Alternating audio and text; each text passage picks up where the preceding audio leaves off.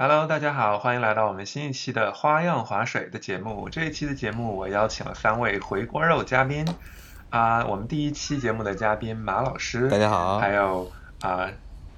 还有我们的大力老师，还，有雨辰。Hello，然后今天这一期节目呢，我们就想来聊一下呃三十岁，呃，因为我马上我下个月呃不是我下周就三十一岁的生日了，然后啊、呃然后马老师和大力老师呢也都应该已经超过三十岁了吧，嗯，然后雨辰呢是一个即将三十的女性代表，所以我们今天四个可以来聊一下三十岁给我们带来一些什么变化，还有就是即将三十和已经三十有一些什么差别呢？然后可以给大家一些就是分享吧，就是怎么来面对啊三十岁的这个事情。就是我真的是到了三十岁之后，就觉得很可怕的一个，就是所有的当异性认识到我的时候，他会有一个顾虑，就说，哎呀，这女的是不是得结婚啊？这女的会不会着急结？那大家都会有前提了，就是说，说我非常欣赏你，但是我可能，就我提前告诉你，我先提前跟你说好了，我现在不想结婚。就他会提醒你这件事儿，就是你还没提呢。就就我我心态上并不想以这件事情为前提，我不是一个这种结果导向的人。那个事儿太奇葩了，我觉得。我不，就现，但是现在我还会碰到这样，就是他没有恶意的，他就是很没有恶意的去跟你提这件事情，他只是担心说，如果你对我有这样的期待，可能我会没有办法实现这件事情。我觉得这个人家就是现在其实会有这这样的人，他是很尊重你的，他是怕你会有这个这个想法，你知道吧？但是就我其实并没有想，我还没有想到那一步呢。就是你先提前 Q，就弄得我很感觉自己很就很惨，你知道吧？就是我我 怎么我惨至于吗？那种感觉，就是就你你突然你要不你要不提这件事情，我觉得大家自然而然的去交往去接触都好。就是你一旦提了这件事情之后，我就会觉得，哎呀，那弄得我就特别尴尬，就我也没有怎样啊。就好像嗯你你三十岁的女的就得就就大家都着急结婚似的，还是怎么样？哎，我我不知道是还嗯啊，我我是想说，我是就有点反过来的经验，大家就是周围的人就开始对我说，你现在不管谈恋爱呀、怎么你必须得非常认真了，就会大家会有这种 assumption，然后爸妈也觉得说你现在不能随便儿嗯。谈什么交往了？但是我我内心觉得我还差得远呢，我就特别怕别人如果是认识谁，然后有交往的话，他会对我有这样的预设，就是我是想要认真的，因为我还不想要认真。我觉得虽然我快三十了，我还小。对，其实就是咱俩的咱俩这个接触的情况是一样，就是你身边的人都希望你能够有一个稳定的，都觉得你应该好好谈恋爱，你应该，你像我妈就就说你交往就不要想别的，你就应该奔着结婚去，这个是你的，这是你的目标，这是你的结果，就身边的人都会，你身边跟你好亲近的人都是希望你能够谈一个很稳定的，然后你是最终你们要走向婚姻什么的，然后。但是你接触的异性，就是说你接触的那种，就是你想要去交往的异性，或者说你比较欣赏的人，他们可能会，或者说他欣赏你的异性，他可能会有一个前提是我很欣赏你，但是我们不要以这件事情为结果。然后在自己的角度上，是我并不想以不想有一个结果为前提，我希望的是一个可以。顺其自然的一个交往的态度，但是这件事情被就是这个这种想法会被父母这边反对的原因是啊，你竟然不以你竟然没有目标嘛，你既然没有这个目标，那你那你还交往啥呀？然后然后这个这边的这个男性就是他的他的感受就是说说哎呀不可能，你肯定你肯定是不对，你肯定是想结婚，你知道？你你你不是这个想法，你一定是想结婚的。这个世界，这个世界对女性太不友好了，我觉得。对我不要，我不要，我我不要，我觉得我要你觉得什么的。另外另外一个就是这个这种想法的来源是在于说，可能到了三十岁左右的男性，如果他不奔着结婚去谈的话，可能社会普罗大众大家会觉得这个男的就是很不靠谱。就如果你不奔着结婚去谈，那你好像对对这个女生好像也不是很尊重，或者是就是那种吊儿郎当的那种什么渣男的模样那种感觉，所以大家普遍来说就很难接受这种只是就是谈一谈恋爱也不奔着结婚去的啊这种男生。我就想找这样的，听到没有？因为我觉得，我觉得是因为我就是虽然快三十了，但是从情感上我并没有成这个情感成熟度。我觉得我还需要好好几年，或者说认识好几个男的，有一些更认真的关系，我才可以说好，我现在准备好结婚了。但是我觉得我现在离那个还太远了，所以说我特别怕，我要是认识谁，他。就是特别想结婚，我可能没有办法接受这件事情。所以说，现在好多成熟女性不都倾向于找年轻的男生谈恋爱嘛？这样就 避免了这个烦恼。嗯，我觉得现在就是年下其实挺好的，就是不论是男女哈，年下都挺好的，因为他们的经历各各种状态就是都很好。而且就是让你对，就我们马老师好像有故事要分享。没有没有没有，我只是这样的一个一个想法，就是近几年会发现，就可能就是随着自己的年纪上去，然后财力上去之后，然后就是就开始就是觉得跟同年龄或者是比自己年龄大的这些人就不会去迁就他们了，不像小的时候。我们都想还去享受这个恋爱呢，就是大家都。其实过了三十岁之后，其实可能就因为现在大家都都是这种一个状态，其实我们都很想说去享受恋爱呢。其实大家想法是一样的，但是就是你看自己，你就觉得我还想我还想恋爱，我还想那个，我还想先去享受这个过程呢。但是别人，我们为什么看别人或者别人看我们的时候，都是一副，啊，他来不及了。你发现了吗？其实这件事情之所以会会有这样的情况，会有身边的人觉得，哎，你应该结婚了，或者说，哎呀，你你肯定到这个时候该结婚了。这个是因为我们看别人的时候都会这么觉得，好像啊，他三十多岁怎么还没有结婚呀？他是不是该结了呀？他是不是该有这个想法了？然后，但我们看自己的时候说，哎呀，我还没到啊。哦，对，我觉得就是。去年吧，然后就是一个可能快快三十了，越来越近了。有一个变化就是，我家的亲戚开始觉得是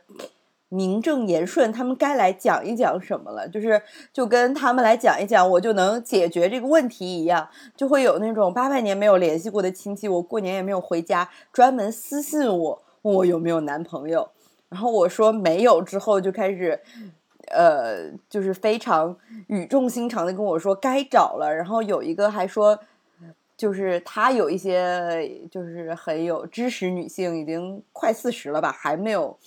嗯，还没有老公，非常非常的失败，给我讲了这种案例，然后，然后再去带话或或者有人带话去跟我妈说，她得赶紧找，她不然就完蛋了这样的话，我就觉得。就是你以为你是谁呀？就是我不知道吗？这件事情，然后你为什么觉得说你你就是这个对的人来讲这件事情？当然，就就是就我的家人其实是已经知道我出柜这件事情了。然后那个，但是这问题就是那些八百年不联系的这些亲戚，他们就都会问一些说那个为什么还不结婚？说没有合适的嘛。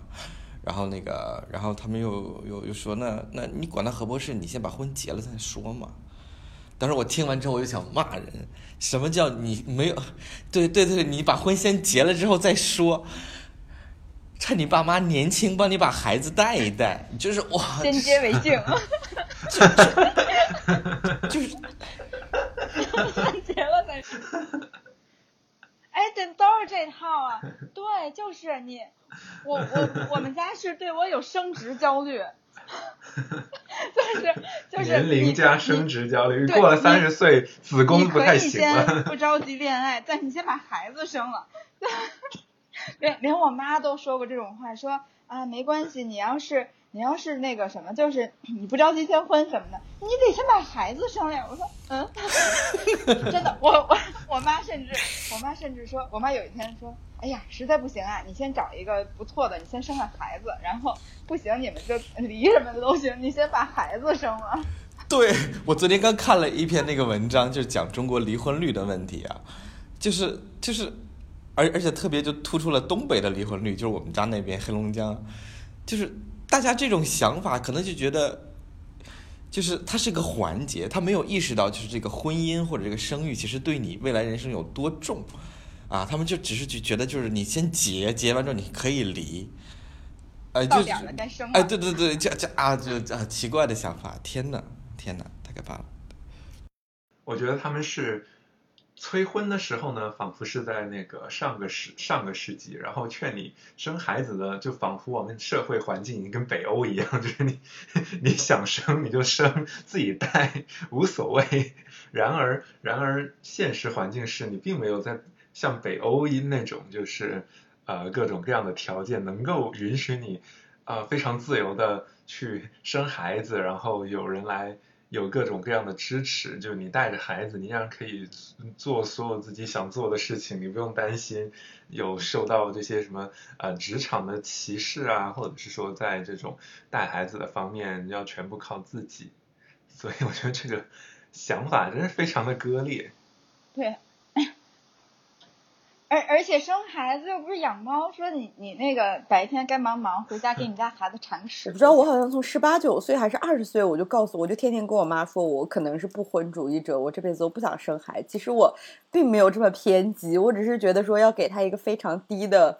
呃，预期，到时候我万一真的结婚生孩子，他就会比较开心。但是如果他一直有一个我非常想要结婚的预期，他可能到现在就会非常焦虑。但是我妈一直都不信，她一直觉得我是闹着玩的。但是我觉得到到这两年，她开始有一些就是放弃了，她可能觉得是真的，她开始默默的对我有一些莫名其妙的预期。她开始觉得说我是不是当了小三儿，因为她就觉得我为什么 一直。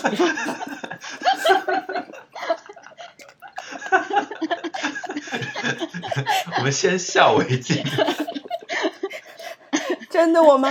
去年我当小三儿快乐吗？我妈去年就是把我就是默默的拉到旁边，而且在一个我爸也不存在也不在的时候，就跟我说：“我这么多年没有跟你讲过，但是这个很重要。”我说什么？他就说就是不能找已婚的，就是他就觉得说。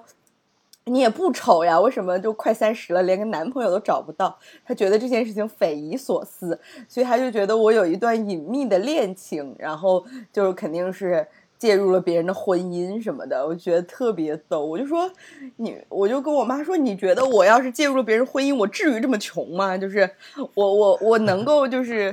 一分钱不赚，然后我还要为了爱情当小三儿吗？我觉得可能不不太像我。但但没有，你可以劝劝，你可以跟你妈说，就是基本上三十岁当小三儿的少。对，我就说，我就说我已经就是 现在现在三儿都比咱们小。对啊，我就说我已经 超龄了。对，已经超龄了，就是我已经不是受欢迎的群体了。就是呃，二十一二岁的时候，你就会觉得大家会觉得这个年龄特别好骗，然后其实那个年龄段多。现在都快三十了，大家都看你就觉得太精了，不想要。哎，对了，我想我想分享一下，因为因为我昨天就正好跟朋友聊天，然后我就我就算是小小的访问了一下，但是我我不知道为什么，可能我我接触就是，哎，我怎么觉得我身边就是这三十岁的人都有一种啊，他过了三十岁，他完了，他被世界干翻了，是吗？的感觉。已经过了三十岁的人吗？还是即将三十岁？就过了三三十三岁的。比如说有三十三岁的人，他很认真的回答了我的这个问题。我说你觉得你有什么？你觉得你有什么变化？然后他就说，首先我看到我打眼看到第一句话，最大的改变就是不再有任何憧憬。哦，这个会真的有，这个会真的有这种感觉。男性说完成了目标最好，没完成拉倒。然后就是觉得，而且觉得父母老了。觉得父母老了，还有就是，对，而且还有这个是我这个是我觉得很那什么，就是我也很认同。然后，但还有一个就是说，嗯，觉得 三十岁以前就是什么都体验过了，然后除了除了犯法的事儿没干过，然后疯狂玩闹什么的，年就是折腾无所顾忌，自由自在的享受每个人都喜欢。但是回归到现实上，边边角角的问题就让觉得自觉得自己感觉到犹如被扒光了游街的那种不堪。然后现在就百分之九十五的问题就是随便吧，因为真的觉得自己累了，平平淡淡的感觉真的舒服。嗯，这以上是来自一个三十三岁的朋友的分享。嗯，可以理解，可以理解。对，他讲的是一个整体的状态，像我们呃前面讲的，大家都是讲自己的情感生活和这个婚姻情况的时候，这个男生他讲的是自己的整体状态。而且还有就是还有一个是，嗯，三十刚刚三十岁的男性的回复是觉得说，除了嗯 生活压力最大最多的责任吧，然后就是他他是觉得其实也是说觉得责任变大了，并且会觉得，我觉得这一点是我觉得我身边接触的很多的嗯三十加的人就是人群会有这样的一个，就是他会拒绝或者害怕改变。嗯，并且他自己也知道，就是自己也会觉得说我我不想再做出太大的改变了。还真是。对，这你就觉得这个事儿你没想过，但是他说完了以后，你就会你就会想这件事儿，你会往往深了想这件事儿，发现自己好像我，也差不多。但我觉得，但是我好像就是那种，但是是这种，因为我其实是一个很 很喜很想要不断在改变的人，因为我自己本身的性格是我很喜欢，我不喜欢一成不变，我很害怕那种就是生活都一样的，包括你看我的工作也是，我到现在为止，就因为就对之前不是因为主要是因为其实主要是因为工资问题啊，就就关于上一次说的逃离北京这件事情，就是最后单纯只是因为就是要养活自己这件事情，然后条件各方面不是太合适。但是如果说当时觉得如果条件合适的话，一定会想去。就我我真的不喜欢一成不变。然后包括我讲课，我我教我给学生上课，我的教材我永远是在给，我也我永远是想找新的，我永远不想说只用一个东西。然后包括生活也是，就总是想改变一些什么，但是但是你确实是到了三十岁之后，就就就这种改变你还是想做，但是顾虑就多了，就觉得，哎，这样行吗？这要不行的话，可可有点那什么，就有点就试错的成本变高了。如果这对个事情成本行不通变高了的话，就是随着，因为我现在也在带一些年轻的一些学生和一些员工，然后他们，我经常会跟他们说，就你们大胆的去试这个错误啊，因为你们现在还年轻，社会对你们的试错率其实对这个容错率其实是很很高的。等你就是开始临近二十八、二十九的时候，你犯任何错误的时候，其实大家都可能会觉得，哎，你已经工作了很多年了，你不该有这样的情况。等你到了三十多的时候，社会对你的容错率就是非常低，就是你已经是一个三十加的人了，一个职业人，那么你要对你之前的这些经验啊、这些积累啊，有一个责任的承担。那么你现在所遇到的这些问题，如果你做错任何选择的话，那这种就别人对你的这种指责都是翻倍。就你的职位越高，你承担的责任就越大，就是这样。这个就是三十岁左右的时候，大家所遇到的问题。所以刚刚那个大力他有讲到的那些男士的一些呃想法，我觉得这是应该是一个呃普通男性在中国社会里面会遇到的一些心境的一些问题，确实是这样，就不就不愿意去变动，或者说是觉得很多东西不能再再去像以前那样去试错。昨天那天我还访问了一个六十加的女性，就我妈。我问她，我说您您回想，就后来我觉得真的这个问题，其实我们我觉得应该找一个就是三十过了很久的人，我就很想问。然后后来我就问我妈，我说您觉得您当时就是您过了三十之后，您有没有什么觉得很很大的改变的问题？然后我妈就说她嗯，就一下觉得嗯，就理解父母了，因为正好我妈等于是三十三十一有的我嘛。我妈说，她就觉得一下理解了父母，就是他们的不容易，或者就就理解了父母。而且我妈正好三十岁的时候是我姥爷过世了，所以就就是她就觉得说那个时候突然就很，就这个事儿是我从来就是因为我没有经历过，但是我妈就是说，她就那个时候突然开始就很担心我姥姥。她就每天都很担心，就怕我姥姥哪儿有一点不舒服。就因为我姥爷过世了，所以我妈反而是那种，我妈说她从三十岁那，就是从我姥爷过世开始，一直到我姥姥过，这也经历了得有三十年的时间差不多。然后我妈说，这在这三十年，我妈每天都很担心，就就就怕我姥姥有一点什么不舒服或者什么的。就她突然从三十岁开始就面对了这个事情。我觉得这是每一个三十岁的人都都不得不面对的状况吧。你会你会明显的明显的感受到父母老了，他对们会需要你的各方面的一些帮助，尤其是现在这个现在的这个社会变化太快了，很多新的东西他们不是很理解，然后你需要去帮他们。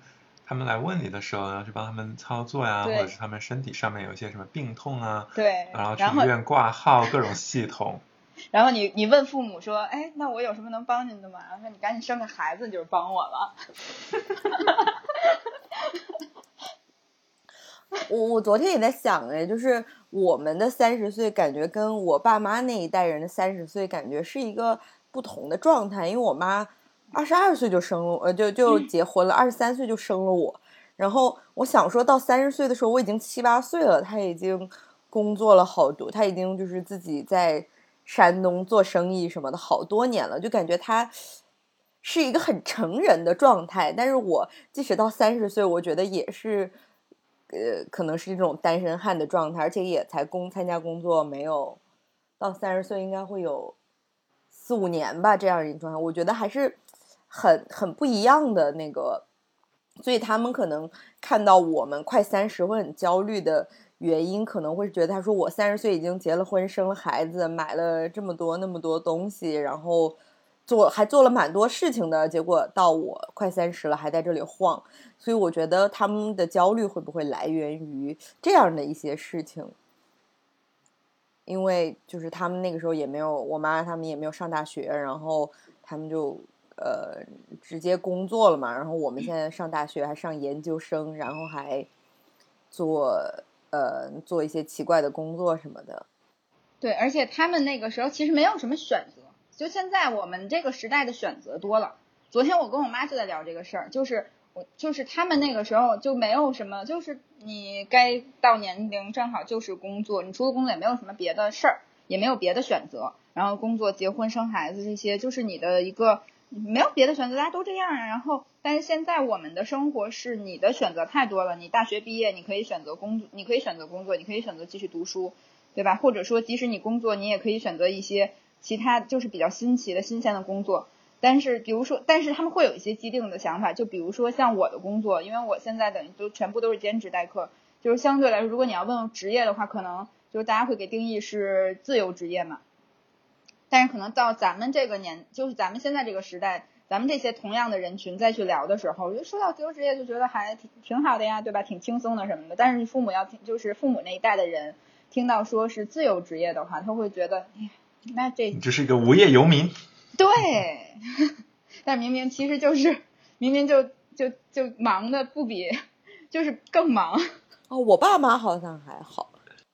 就是因为我觉得跟他们的个人经历也有关，因为我爸妈也是，就是可能二十多岁的时候就是一起辞职，然后去做生意的那种人，所以我觉得就是他们对于我就是之前辞职或现在最近去。教小孩英语什么，他们就觉得挺好的，就是不一定非要在单位上班，只要你在工作就行。我觉得跟他们的个人经历也挺有关的。我爸妈是后来就是比较就接受这一点了，因为我这个行业就没办法，就只有你只有是自己去做，可能才能挣得多一些。多一些交流，或者多给他们一些，让他们嗯看到。就是了解到我们现在就是一些想法的一些生活的话，他们可能慢慢也能够理解。而且我觉得我们也应该把我们对父母的这种，就你看，我们总说父母对我们有什么样什么样的这样的误解，或者其实我们可能也对父母也有这样的偏见。就是实际上我跟我爸妈的交流，因为我平时会跟他们聊很多这些就是生活上这些事情，我其实发现是现在的父母其实跟以前的父母也不一样了。现在的父母他们其实也是。很想要去接受新的东西，我爸妈就是很想，我妈、我爸、我爸、我妈就他们就很喜欢去去知道现在的我们的生活是什么样的，然后他们也努力的在理解，所以就我们也应该放下这种就是对父母的成见吧，就觉得说他们肯定不理解，其实他们很想要理解，但是你不说他就永远理解不了，就你一定要去跟他们去分析说。包括我的婚姻这件事情，我妈前两年还一直就催的特别那个什么，然后但是现在就是她会，她她跟我爸就是会一方面肯定是希望说女儿有一个很好的、很圆满的、很稳定的家庭，但另外一方面，他们也是在去努力的。我爸妈真的是在很努力的去理解说，啊，现在的小孩儿因为他们的工作，他们的压力很大了，所以这件事情他们可能就是要放一放，他们在努力的去就是理解这件事情。我觉得他们真的已经很不容易了，就是你你明明你知道，就你要努力的接受一个听着很叛逆的想法的时候。有同感，反正现在更多的这个经历是愿意跟家长去分享自己的生活。以前他们要是打电话问的太久的话，我都会觉得烦。那现在有更多的这个时间和精力，愿意给他们去解释啊，这个世界是怎么回事儿啊，然后这个事儿是什么，是是是什么情况。然后那个你会发现，其实他们他们也在很努力的去赶上你的这个节奏。就比如说我现在在读的那个 PhD 是一个产业经济学，然后我妈现在每天早上，就是就我就她她自从知道我就是读了这个。方向之后，她每天早上都给我做简报，就是他关注了很多这种产业产业经济学或者经济学类的这个公这个公众号，然后他看到有产业经济学几个字，然后他就，诶是是我教会他截图嘛，他就截了一个图，截图然后发给我，然后有一天那个那个文章可能比较长，他也没搞搞清楚那个网页应该怎么样分分享给我，所以他就截了差不多得有三十多张图，就为了让我读这篇文章。就是其实是很有意思的一个事情，但是我爸就不完全不行，他就还活在自己的小世界里面，每天钓鱼啊，然后那个呃出去旅行啊，这就是两个人不同的这个状态吧。对，所以我们就不要以目的，就是我们不要有目标，我们不要目标说就是我就得让他他们理解我，不要有这个目标，而是说我就跟你说了，你可能不理解，但是我先跟你，我先就是不断的去跟你去沟通就完了。就就不要说去想着说，我说完之后你得理解我。哦，我想说，是不是因为这是不是就是还没有到三十跟三十以后的一个就是跟家里关系的一个变化？虽然我也逐渐觉得说他们变老了，但是我跟我妈最近越来越没有办法交流了，因为她不管跟你说任何话题，他都会绕到你为什么还不结婚这件事情上，就已经到一个程度，就是说我没有办法接他的电话了，就是他无论扯什么。无论什么奇怪的话题，他都可以就是到说你，你生活任何问题，就是因为你没有男人，然后你的解决方法就只有找一个男人，然后呃你不找你就完蛋了，就是我也完蛋了，他也没有面子，全家人都不行了，就是现在就是他，而且他每天前段时间可能每天或者隔天就会给我打电话，然后一聊聊两个小时，然后聊我没有男人这件事情，我觉得特别特别可怕。就是是不是我过了三十，他就可以开始心心态逐渐平和，就就这样吧，还能怎样呢？然后就可以逐渐交。我觉得是，我觉得是因为过了，因为他现在他现在就感觉有一个那个 deadline 在那里，对，就越来越焦虑不结婚，你人生就完了。然后到了等等你过了三十岁，他看哎你过了三十岁，生活的也挺好的，他就会觉得啊那就那样吧。因为你过了三十岁，可能你过两年，你身边那些三十岁已经结婚生小孩的人，可能已经开始离婚了，就开始有了这种 这些纠纷了。之后他觉得啊，这是特别好的一个方式，让他看到一些离婚。他就觉得，对，对，他就觉得啊，你三十岁，你还是一个健康，然后健康的，然后你还每天生活充实的，每天早上去锻炼做瑜伽，然后又嗯，就是。把自己生活过得很好，他可能对比他身边那些已经开始鸡飞狗跳的那些亲戚邻居朋友，就会觉得挺好。我妈，我妈就是有这个，有有类似的这个经验。她的后来觉得她身边好多她那些什么闺蜜的那些家庭，可能或者身边的邻居朋友，或者已经听说很多开始就是早早结了婚，然后三三十已经开始要呃分家离婚，然后小孩儿都已经有了，想到说啊。你这样挺好的，好好过吧。但是我确实过了三十岁之后，就就焦虑更重了，就是会以前没有没有这么强烈的焦虑感，就过了三十岁之后，就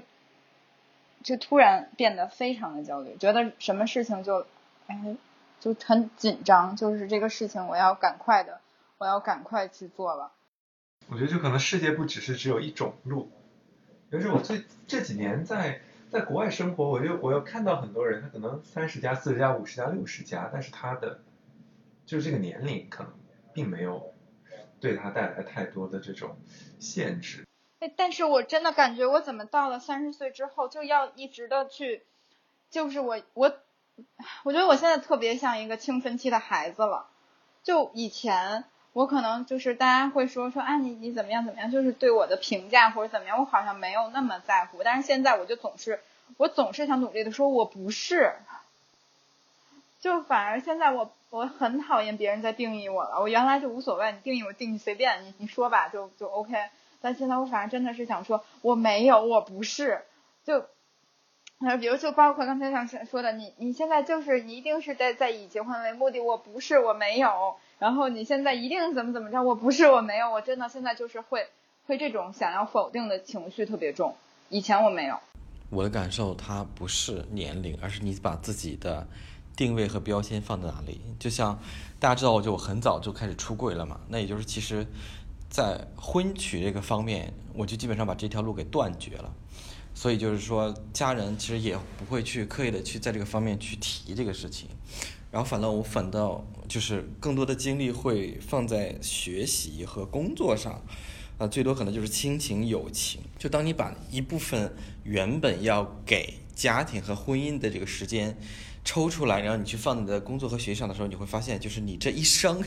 你最重要的事情就是享受生活，或者发展你自己，或者做你自己想做的事情。就那个时候，其实，嗯，就是其实很爽的。我觉得我现在是很爽的一个状态，就是我能安安心心的去搞自己的事业。可能就是因为我自己想要的东西比较大、比较多，就是需要在一个大平台里才能去搞。它不是我自己创业能。搞搞明的这么一个方向，嗯，我会觉得其实是是大家可能还在凡尘给大家圈的那个框框里面，就就好像到了一个我到了三十岁之后会有一个对有一个心态特别大的变化，就是我我感觉我三十岁之前一直在卯着劲儿往前冲，因为因为你三十岁之前，你看你无论你是上，就是因为之前我上学的时间是比较长。所以就感觉说，你不断的有一个目标，是我我比如说你你上大学对吧？你上完大学，你的目标是大学毕业，大学毕业之后读研，然后你的你的目标就是我研究生毕业，研究生毕业之后，你的目标就是说我要我要找一个呃很不错的工作，或者说我找到一个我想做的事情，这个是我们不断不断不断的在有一个目标去做，而。到了三十岁，最大的一个节点就是给我感觉说，你之前三十年的目标，就你不断的每一个阶段性的目标，到你真正工作之后，其实是模糊了，就你没有一个特别明确的目标了，就没有那种说我我正好，比如说你大学四年，说你大学，然后你你研究生两年，你会有一个明确的这个时间上的目标，但是工作这件事情是未来你之后几十年的事，所以你其实反而这种短期性的这样的目标就失去了。所以到了三十岁之后，我会很现在我的目标就会是放在我自己身上了。就是说，比如说我关注我自己，我可能我没有我没有朋我没有那种不是没有朋友就没有社交。好，那我那我的目标就定为我要拓展我的社交。我觉得我最近在我我希望自己，呃，我的目标是设定为说，我希望自己能够嗯，就是能够博学一些。就是或者说我我希望自己能多看这个世界一些，所以我可能会去多关注各种各样的事情。就是你会有一个给自己设定在自己身上的一个目标，然后你自己去努力的去实现这个目标的这样的一个过程，是我在三十岁之后体现体验的比较多的。我妈到现在都说，我妈现在都说说你看人家熊，说你看人家熊真的是熊真棒，就说真的他想做什么事，你看他自己人家都都做了。对，就是认识熊老师以前，认识熊老师以前，我是活在套子里的人。后来真正做自己，可能也是通过熊老师了解到沙发客，了解到背包客。那个时候 Couch Surfing，大家在玩 Couch Surfing，然后那个才开始真正踏出去走那一步，然后才有了毕业旅行，走了中国那么多城市，然后看到别人是什么样子，怎么活，才能去找自己的定位。所以我在这件事情上，我是很感激熊老师。哇哦！开始开始赞美，这样这样这样，我突然又觉得，其实也不用太去太太多顾虑别人，就就自己自己自己自自己过自己的生活，也能给别人带来很多鼓励。是，就是嗯，反正我听完你们三个人的感的的分享之后，我的感受是，还真是每个人的情况都不一样。就像你们不断的在讲，开始觉得工作不那么重要，然后开始去。去去去思考一些自己的这个私人的舒适区哈，一些习惯。那可能我现在的阶段是，因为我在过去的三年里面，就是从北上，呃，经历了广州，就是相对来说压力没那么大，再到海南就完全没有压力，然后再到现在的泉州，然后就发现其实，嗯，你给自己的定位其实和城市有很大的关系。呃，在海南的时候，真的就是它的市场就没有什么文化类的市场，因为我在做文化产业嘛，没有什么文化类的市场。包括现在泉州，泉州我前段时间有些抑郁的话，其实更多的是因为工作推进不顺利。对，就就是因为它是一个很小的一个城市，它的文化产业就那么一点点，而且没有办法，这个让我很痛苦。所以我现在重新调整自己，要再去上海，去投身到这个 产业的浪潮里面。可能我现在的状态是祖国的社会主义建设添砖加瓦，是对，所以就是就是我现在状态可能跟你们也不太一样，是因为我在重新调整自己，在投身到那种完全的这种职业的生活里面去，可能就是每个人获取快感的这个点不一样，我的快感其实是在工作之中进行的。如果说有一期你们要再聊工作的时候，可以再叫我一下，我给大家展现一下我怎么激励自己的这种感觉。哎，其实我也是，就是我觉得我现在的，因为我现在是还没有在上班的一个状态嘛，但是我就是其实处于一个非常迷茫的时期，因为我觉得我刚毕业，因为我跟呃老熊是读的艺术管理嘛，当时还觉得充满希望，然后回国就发觉养交不起房租，然后就做了一个非常商业的工作，就做 PPT，做做做，就是做的。就是工资稍微高一点，就是我可以活得很舒适，因为当时可能的想法反而是说我要养活自己嘛。但是就做了两年两年多之后，就觉得说我都干了什么呀？就觉得我我我太浪费了自己的人生，然后我没有用我的我的人生来做一些我我自己觉得有意义的事情，所以我反而更就觉得很痛苦吧，因为觉得没有什么用。但我现在。呃，经过了两次辞职，就是反而现在是想说，我需要找到一些，不管是不是事业发展的很好，但至少我要觉得是有用的事情，我可能才能度过这一关。因为我觉得结不结婚、生不生孩子都还另说，但是我觉得我要接下来要做的工作，会是我的一个身份吧，是我的一个 identity。就是如果我不做它的话，我我不知道我是谁，我不知道我。能干嘛？我我我没有办法说我的一个身份。像现在，就是说毕业了之后，你你去介绍你自己嘛，人家就是说你是谁呀？下一句都说你是干嘛的？就是我就发觉我之前的状态一直是说我很羞愧于说我是一个做 PPT 的人，我自己都没有脸。所以我觉得这是我接下来要面对的一个比较大的坎儿吧，就是说找到我需要做的一个方向。就作为一个。出柜了快十几、快二十年的一个啊资深老 gay，然后而且又很喜欢投身事业的这么一个人，我我反倒觉得就是三十岁只是阶段性的一个结束，那他后面的这个路其实会非常长。就是就是它又是一个非常全新的一个开始，你们在三十岁这个期间调整好自己的一些状态，然后去拥抱我们的这个三十岁。因为我现在就就就我现在常跟别人说，我说我现在是最好的状态。我觉得我呃职业经历，我的业我我我我的这个阅历，就是都是很很好的一个状态。我常常用一个相对比较饱满的这么一个状态跟别人去介绍我自己。就包括内心的独立，然后一些个人的一些嗯想法，精神世界也很丰富。就是可能在一些结了婚、生了孩子的同事眼里，觉得我很孤独，但我觉得我并不孤独，而且是我每天可以把很多时间精力用于学习和工作，而且现在也在准备正也也正在读一个一个 PhD，然后。我会觉得这是我活了这么多年最佳状态，我要用这个状态去投身到让自己溢价的事情里面，这个可能是我给大家分享的点吧，谢谢。